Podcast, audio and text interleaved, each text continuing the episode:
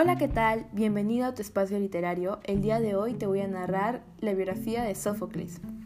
Sófocles nació en Colona, Grecia, y vivió entre los años 496 y 406 a.C.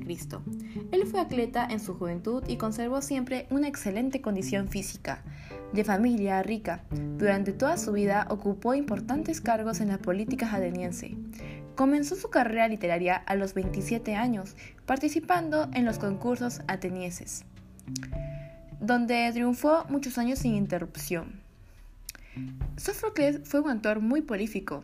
Escribió 120 tragedias, de las cuales solo se conservan 7. Las más importantes son Antígona, Edipo Rey, Edipo en Colona y Electra. Lo más importante para Sófocles era el estudio del alma humana. Sus personajes son seres humanos, sacudidos por ondas pasionales. El sufrimiento, la tradición, la venganza, el deshonor, y agrietados por un destino que no pueden controlar con su voluntad. Sófocles no se muestra ajeno al sufrimiento de los hombres, sino que se compadece de ellos.